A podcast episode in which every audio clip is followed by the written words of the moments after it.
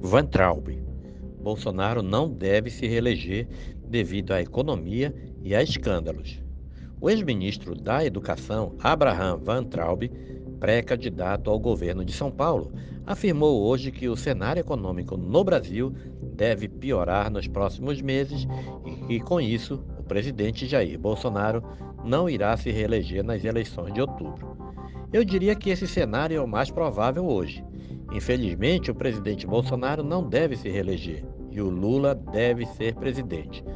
Daqui até a eleição, as coisas só vão piorar na parte econômica e na parte política vão aparecer mais escândalos. O presidente perdeu uma parte significativa da militância porque todo aquele ideário foi para o ralo de não negociar com pessoas acusadas de corrupção. Não se fala mais em a verdade vos libertará. Hoje é psil. Não conta senão o PT volta, acrescentou em seguida.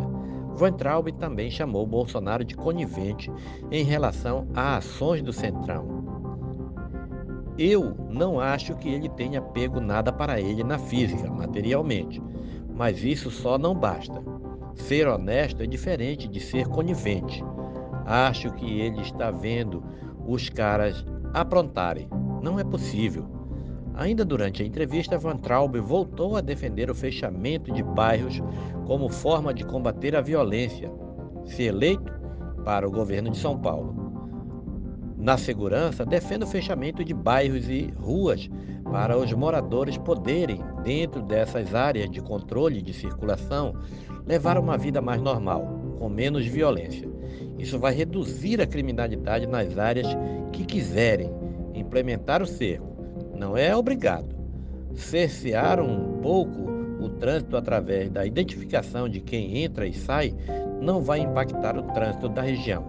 Se o morador não quiser, não precisa fechar, pontuou.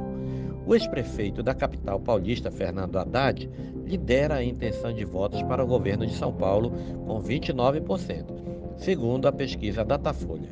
Em segundo lugar está o ex-governador Márcio França, do PSB, com 20%. O ex-ministro da Infraestrutura, Tarcísio de Freitas, e o atual governador de São Paulo, Rodrigo Garcia, têm um empate técnico com 10% e 6%, respectivamente.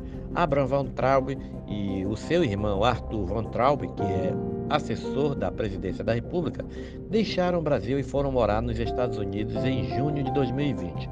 Abraham segue no país mas descuidar apenas de detalhes burocráticos para voltar ao Brasil. Antes de deixar o Brasil, ainda no governo Bolsonaro, Van Traub protagonizou atritos com o Supremo Tribunal Federal e passou a ser investigado no âmbito do inquérito das fake news por disseminação de desinformação e ameaça aos ministros da corte.